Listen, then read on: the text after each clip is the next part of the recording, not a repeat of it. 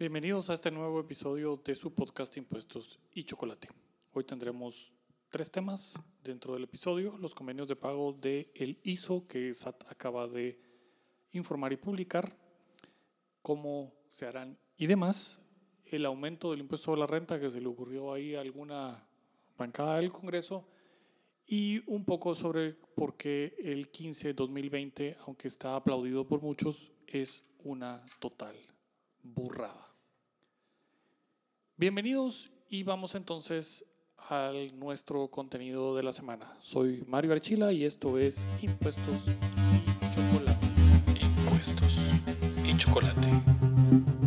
Impuestos para que nos degustemos.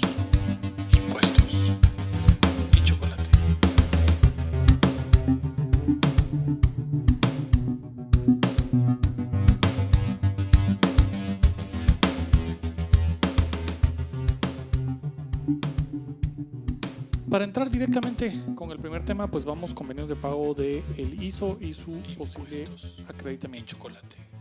Esto sale, hay una publicación, pueden ir a nuestro Facebook, facebook.com, diagonal, impuestos Y chocolate.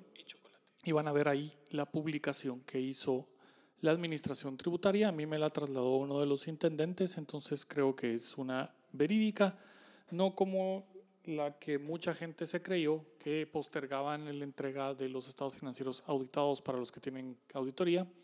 Y esto pues no podía ser posible porque la administración tributaria no declaró días inhábiles y no puede correr un plazo que está establecido en la ley, salvo que declare días inhábiles y por lo tanto se corran.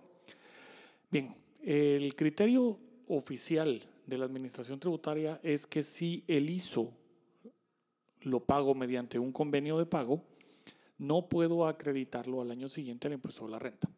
Y esto porque la ley del impuesto de solidaridad, del, la ley del ISO, dice que únicamente se pueden acreditar los ISOs pagados en el plazo que establece la ley. Y esto es el mes siguiente determinado el trimestre. Sin embargo, la publicación sale diciendo que se puede hacer un convenio de pago para el ISO y con eso acreditar en el año 2021 ese ISO pagado. Algunas consideraciones. Bueno, primero sobre los convenios de pago en general. Los convenios de pago tienen un solo artículo que los regula, que tiene dos partes. Uno, cuando pido un convenio de pago previo al vencimiento de la obligación y luego lo que sucede cuando pido un convenio de pago una vez que vencida la obligación. En el primer caso solo lo puedo pedir por impuestos que no sean el IVA, ni impuestos retenidos, ni impuestos percibidos. Y ahí se me autoriza hasta 18 meses. Y luego, la siguiente parte del artículo es cuando, y esto vamos al párrafo cuarto del artículo 40, el contribuyente que desea efectuar el pago del impuesto después de vencido el plazo para el pago del mismo, pero antes de haber sido notificado de un requerimiento de información para auditoría, podrá celebrar convenio de pago y tendrá derecho al 50% de rebaja de los intereses resarcitorios y de un 85% de la sanción por mora excepto los casos establecidos en el artículo 91 de este código en los cuales aplicará únicamente la rebaja establecida en dicho artículo. El artículo 91 es el que establece que hay rebaja del 50% de la multa en el caso de pagos voluntarios extraordinarios o fuera de plazo del IVA y los impuestos retenidos y percibidos. Entonces, esta parte del artículo nos permite hacer convenios de pago para IVAs vencidos y para impuestos retenidos y percibidos vencidos. Hay que tener cuidado que este convenio de pago del IVA y de los impuestos retenidos y percibidos deberían de ocurrir antes de un requerimiento porque si pasan 30 días de que SAT me requirió el pago de esos impuestos y yo no lo he pagado, entonces automáticamente me voy a un procedimiento penal porque evidentemente en los impuestos retenidos, percibidos y en el IVA, lo que le entero al fisco no es dinero mío, sino que es dinero de terceros eh, que capté en el mecanismo de, esos impuestos. Bueno, ahora en el caso entonces de las facilidades de pago, cuando no ha vencido, eh, las facilidades de pago son parte del pago, entonces podemos hacer ese argumento claramente en el que una vez celebrado el convenio de pago la obligación está pagada y está modificada la obligación a lo que el convenio de pago estableza, pero la obligación tributaria principal pudiéramos decir que está pagada y por eso es que se permite el acreditamiento. El argumento es básicamente constitucional. El ISO es un impuesto acreditable al impuesto de la renta simplemente porque el ISO es una grosería de impuesto. Eh, es un impuesto que está justificado por la falta de capacidad de operación, de auditoría, de control que la administración tributaria tiene sobre los contribuyentes en Guatemala. No tiene otra razón de ser que eso. Y obviamente es bajo un espíritu puramente recaudatorio y no constitucional. Ninguna de sus dos bases, como lo mencionábamos ya en el episodio anterior, ninguna de sus dos bases permite realmente eh, decir que el impuesto es constitucional. Entonces, pagar ese ISO y tener derecho a acreditarlo al impuesto de la renta, pues es una, es una opción que constitucionalmente tendría que estar vigente siempre. Ahora vamos, ¿qué pasaría si el, yo no pago un ISO en el año 2020 y mi impuesto sobre la renta del 2021, 2022 y 2023 en conjunto es suficientemente alto para que el ISO sea absorbido en esos tres años por el impuesto de la renta. Realmente no deje de pagar nada y no debería de ocurrir una sanción por omisión, pero el fisco tendría que esperar tres años eh, para ver qué sucede, porque una vez que yo entero el ISO es un crédito que, al que tengo derecho y por lo tanto el fisco me lo debe a mí también. Si yo no lo entero, no me lo debe, pero tampoco me puede, me puede venir a decir que lo omití. Esto es, digamos, es un argumento extraño y los eh, puristas del derecho tributario van a decir, bueno, ¿y cómo llegaste a esas conclusiones? La verdad es que es puramente un argumento constitucional, porque no sería justo y equitativo que me cobraran un ISO por encima del impuesto de la renta. Y si me da un derecho la ley a acreditar el ISO que pague por los siguientes tres años, entonces tendría que esperar los tres años a ver qué sucede. Si me sobra ISO, dice que es gasto deducible, pero si me sobra ISO del de, el año 2020 en el, los acreditamientos a impuesto a la renta 2021, 2022, 2023, quiere decir que me están cobrando un impuesto por encima de mi capacidad contributiva. Y si bien no estoy dentro de los supuestos de exención del ISO para no pagarlo, sí estoy frente a un impuesto que me está siendo cobrado en exceso de mi capacidad contributiva. Entonces, eh, digamos que argumentos constitucionales para permitir el acreditamiento aún por convenios de pago hay. hay muchísimos también que están en el episodio anterior del, del podcast. Pueden ir a escucharlos quienes no, lo, quienes no lo hayan escuchado. Y ahí podrán encontrar que, bueno, tenemos otro otro problema en el ISO en cuanto a su constitucionalidad y demás. El problema principal que tenemos es que el criterio oficial de la Administración Tributaria está publicado y dice que si no lo pago dentro del mes siguiente, y entiéndase pago por desembolso, lo cual no necesariamente es en derecho, eh, no puedo acreditarlo. Y eso es problemático porque lo que tenemos ahora es pues, una fibrina que está publicada en Facebook y en el Twitter de la Administración Tributaria y ahí están nomás, pero no hay un criterio oficial. Entonces, esta nueva administración recién estrenada de Marco Livio Díaz sale con este criterio para los convenios de pago del ISO, pero no hay una derogatoria o una modificación al criterio institucional anterior. Entonces, cuando llegue fiscalización en el año 2022 o 2023, al rato los ajustan. Sin embargo, el ISO, si el ISO está por encima del impuesto de la renta del año siguiente al que me toca pagarlo, ese ISO está siendo cobrado por encima de la capacidad contributiva de la persona. Entonces, eh, ya les dejo ahí la noticia. Eh, de, nuevo, en el Facebook Impuestos y Chocolate podrán encontrar la publicación que se hizo. Vamos con el tema número dos. Hay por ahí una bancada que está diciendo que para combatir la crisis, entonces se les ocurre una idiota de venir a proponer aumentar el impuesto sobre la renta. Hay que entender que la gente que lo está proponiendo no tiene ni idea de lo que la labor empresarial implica, porque creo que al final ninguno ha trabajado en serio nunca en su vida, pero eh, Fuera de eso, la situación actual los países más ricos lo que están proponiendo son rebajas de impuestos, eh, inyecciones y facilidades para mantener la empresarialidad, los mejores impuestos de la renta del el mundo, como ya también hay un episodio en este podcast sobre eh, por qué está catalogado el impuesto de la renta de Estonia como el mejor del mundo, eh, también tienen eh, primero tarifas muchísimo más bajas. Esto lo que nos estaría dando es que vamos a una tarifa del de 30 el 35% sobre dividendos. Esto es una tarifa altísima para el retorno de inversión que tendríamos y entonces lo que, lo que pasaría es que el capital, y principalmente el capital muy grande, cuando tiene retornos de inversión más bajos de lo que puede obtener en otro país, pues simplemente agarra sus cosas y se va. El, el, capital no tiene nacionalidad, el capital lo que tiene es análisis de rentabilidad y con un impuesto de 35% a las utilidades que cobrarían los accionistas, estaríamos totalmente fuera de parámetros mundiales. El impuesto a la renta alrededor del mundo está entre el 20 y el 25% empresarial. Entonces, bueno, ese es el primer, el primer problema.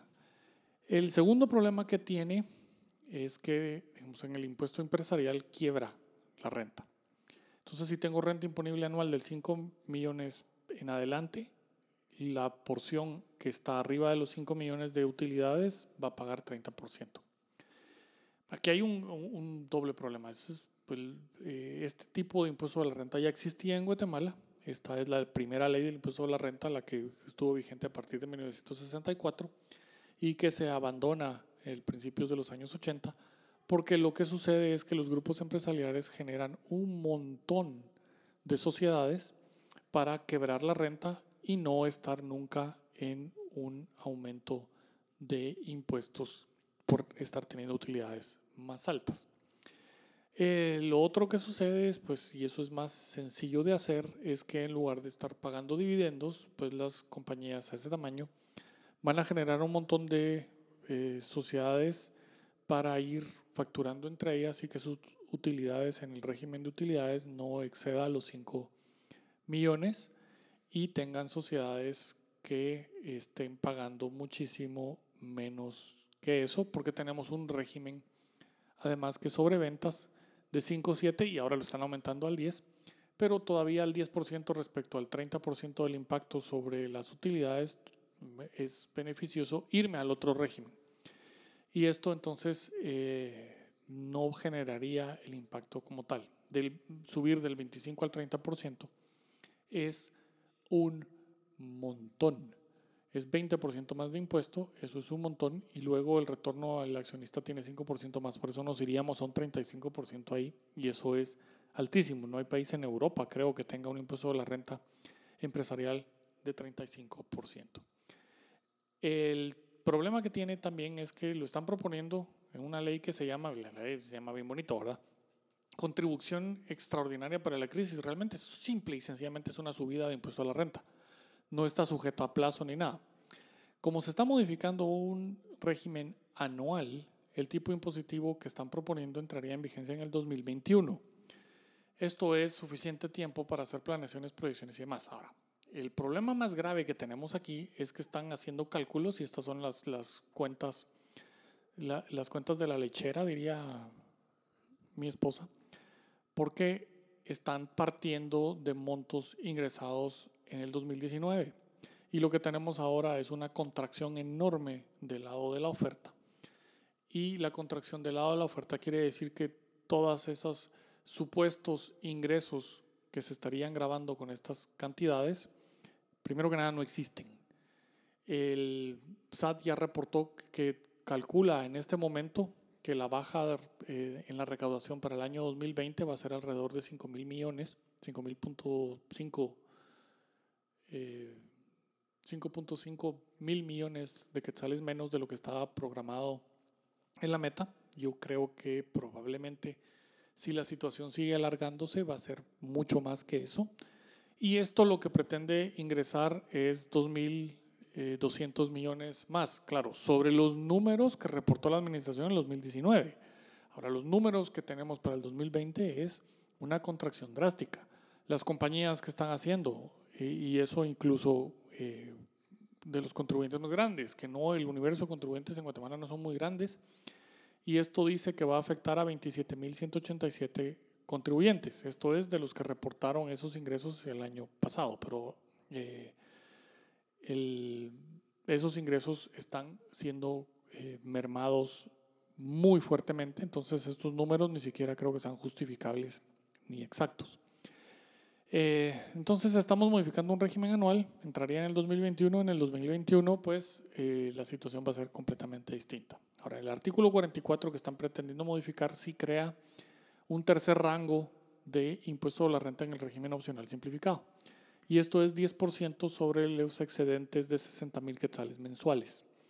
Esto es para los contribuyentes que estén en este, en este régimen. Con el 10% de los, de los ingresos, eh, pues probablemente a muchos le vaya a ser más rentable trasladarse al régimen de utilidades. Eh, claro que en este, estos son los únicos que sí entrarían en vigencia en el mes siguiente al que ocurra la modificación, porque el régimen opcional simplificado es mensual. Entonces, eh, en el régimen opcional simplificado, pues sí vamos a estar teniendo el aumento en el mes siguiente si esto llegara a ser aprobado. El 60 mil quetzales mensuales es una renta de 720 mil o ingresos de 720 mil al año. En el 7% el margen estaba alrededor del 20%. Eh, que convenía estar en el régimen de utilidades, ahí está la frontera, o estar en este. Cuando le están subiendo esto, le bajan eh, a ese margen y si entonces si tengo márgenes más bajos, lo mejor es pasarme al otro. Claro, la forma más sencilla de evitar esto es dejar de facturar. Eh, y no suena lógico porque si una persona no factura, su renta será del 5%. Entonces aquí es muy sencillo que se pida eh, que se le emitan facturas especiales a gente que no es contribuyente y con eso pues eh, vamos a estar quebrando la renta y, o creando sociedades que, para que facturen 50 mil, 55 mil quetzales mensuales cada una de las, de las sociedades teniendo la misma composición accionaria y bueno, ahí haciendo algún tipo de ingeniería. O sea, esto, es, esto realmente eh, no tiene mucho sentido. Las normas, principalmente las normas tributarias, hacen que la gente tenga incentivos o desincentivos y entonces el impuesto es un costo siempre. Y en este caso es un costo de un país en el cual eh, la burocracia vive de nosotros los que sí producimos. Y esto es lo único que está buscando, es cobrarnos a los que producimos para mantener burocracia. Eh, Guatemala tiene una relación de 11 a 1 respecto al gasto en salarios y contra el gasto en inversión. Entonces, este es un aumento de impuestos que no tiene ningún propósito eh, como tal porque no va a llegar a nadie que lo necesite realmente. Eh, ni siquiera va a cubrir el déficit completo de la baja recaudación. Es más, probablemente va a bajar eh, la recaudación aún más con esto. ¿Qué más tenemos en el artículo? Se modifica el artículo 73, que esto es renta imponible de personas individuales. Esto es digamos, lo único que tiene algún sentido si lo que buscamos es equipararnos a lo que tienen otros países, lo cual no necesariamente es un buen argumento, pero bueno, ah, esto es lo que, lo que hay. Guatemala tiene el impuesto de la renta para personas individuales en relación de dependencia más bajo del mundo. Y esto pues es un problema. La imposición en los países civilizados, en los países del primer mundo, la imposición a la renta va sobre las personas en mayor cantidad. Eh, aquí alrededor del 60% del impuesto sobre la renta viene del régimen opcional simplificado y, del, y del régimen de, utilidades, incluyendo el ISO, si no me falla la memoria, 57% está en el eh, del impuesto de la renta e ISO juntos, están en las personas que están en el régimen de utilidades, pero hay más personas en el régimen opcional simplificado, más NITS, porque no necesariamente es una persona, pueden ser compañías. Entonces esto es un, esto, eh, es, eh, un vicio que tiene nuestro sistema. cargándole más impuestos al mundo empresarial que a la persona individual, cuando en el resto del mundo las personas individuales son las que pagan la mayor cantidad de impuestos a la renta, porque es como debe ser. Eh, si aceptáramos la imposición a la renta, eso es como debería ser. Bueno, entonces esto es quizás lo que lo más sentido tiene de aumentarle el impuesto sobre la renta a los asalariados y quienes ganen más de 600 mil quetzales al año pagarán 10% sobre el, las renta imponible que tengan arriba de 600 mil quetzales al año. Según los propios datos dados en la, en la exposición de motivos de esta cosa, son 26.549 personas las que están asalariadas con ese monto de impuesto o de ese monto de renta. Y aquí, pues obviamente el impuesto a la renta también es anual. Esto entraría en vigencia en el año 2021, que da tiempo suficiente para que esos grandes ejecutivos busquen trasladar de ser empleados y estar en, en, ese rango de salarios a tener ingresos por otras fuentes. Y lo más sencillo, pues, es eh, empezar a partir eh, su renta creando eh, sociedades y demás, y todo eso es pues realmente es posible. Es más fácil darles eh, opciones a los altos ejecutivos, eh, darle usufructos de las acciones para efectos de que ganen utilidades, a que ganen salario, por ejemplo, que te cobren dietas y, y demás, y todo ese impuesto eh, adicional se desvanece. O sea, es, es, muy fácil venir con esquemas para evitarlo. Pues eso es lo que están pensando. Eh, tiene un artículo transitorio que es lo más ridículo del mundo. O sea, tardar 30 días contados a partir de la vigencia de esta ley, la superintendencia deberá realizar los cambios y adaptaciones a formularios de declaración y liquidación de impuestos, registros contables y estadísticos que se requieran para separar, identificar y diferenciar la recaudación adicional resultante de la aplicación de la presente ley.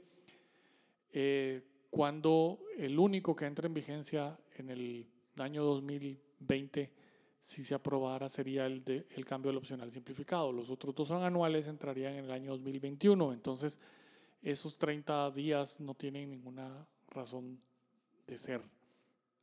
Eh, bueno, esto es la propuesta del aumento de impuestos.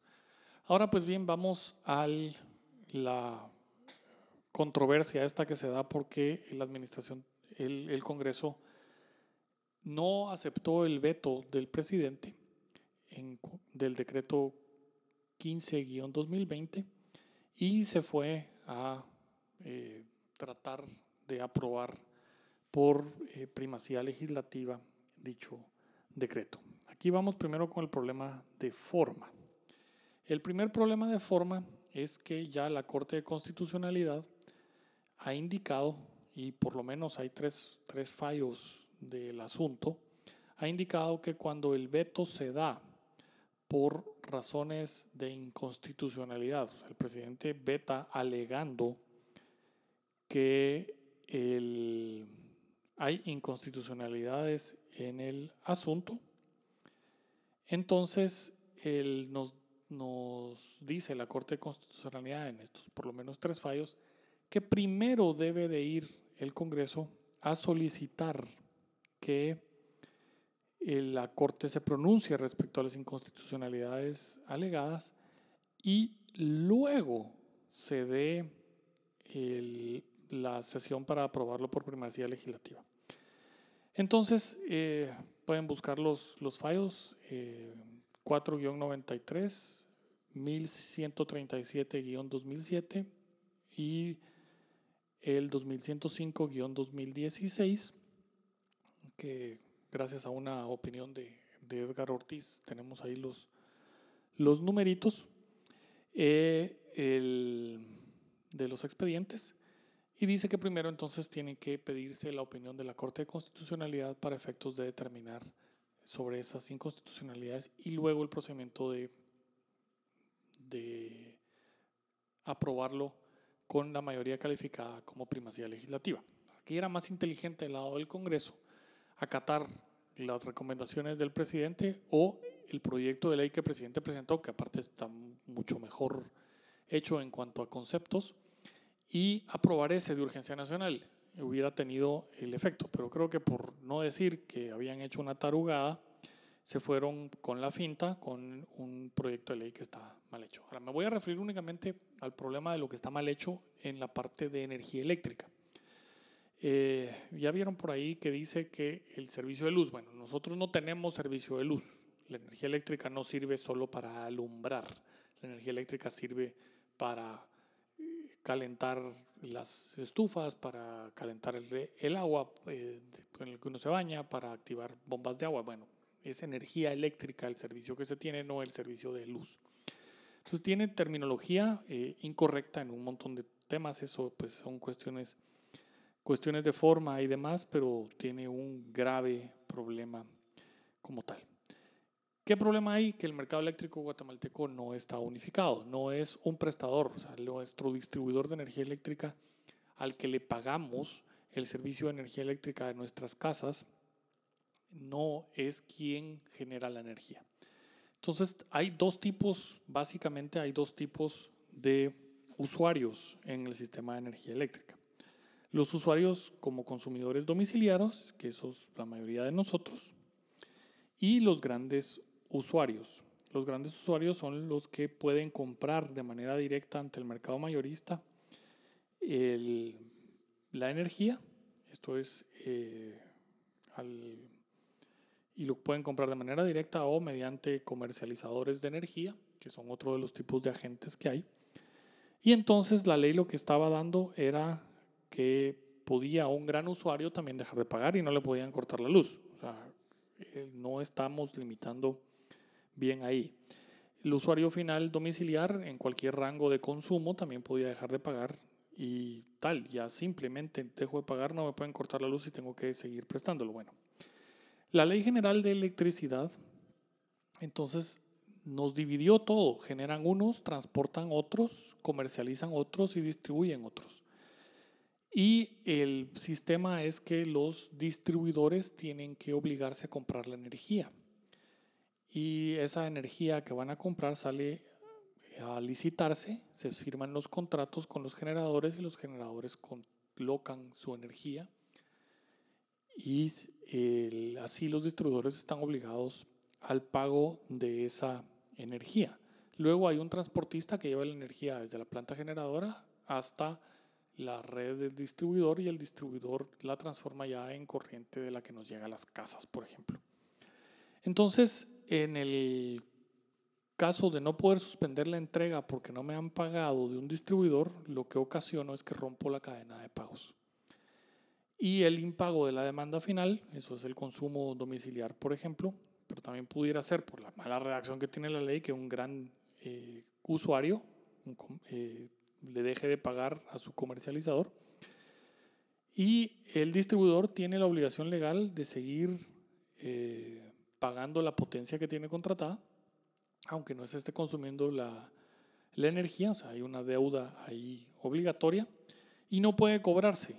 Y eso entonces nos lleva a que el, el generador eh, tiene que generar lo que se comprometió, pero al interrumpir esa cadena de pagos, entonces el distribuidor no tiene el dinero para afrontar la deuda que tiene con el generador y el generador no recibe el dinero del costo de generación de la energía. El transportador tampoco recibe, el transportista de energía tampoco recibe su valor como tal. Entonces la falta de pago de esa cadena va a empezar a o pudiera generar el que ya no se cubre el costo y eso entonces él nos empieza a dar que todo el sistema eléctrico nacional se pone en riesgo. Y la generación de energía está pues, en muchos casos altamente apalancada porque las plantas de generación de energía no son baratas, entonces tienen eh, financiamiento de proyectos muy importantes ahí que pudieran darle problemas al sistema bancario al tampoco estarse pagando esos créditos y el, el, que toda la gente se esté aprovechando porque la ley no está ahí, no está dirigida a un cierto tipo de usuario ni consumidor, sino que simplemente está dirigida a cualquiera que no quiera pagar, y esto puede ser cualquier tamaño, toda la cadena de distribución, de generación, de transporte de energía, de comercialización de energía, se quede sin los flujos suficientes para cubrir los costos básicos y por lo tanto los generadores simple y sencillamente decidan apagar el switch porque no están pudiendo cubrir sus necesidades de carbón, búnker, diésel,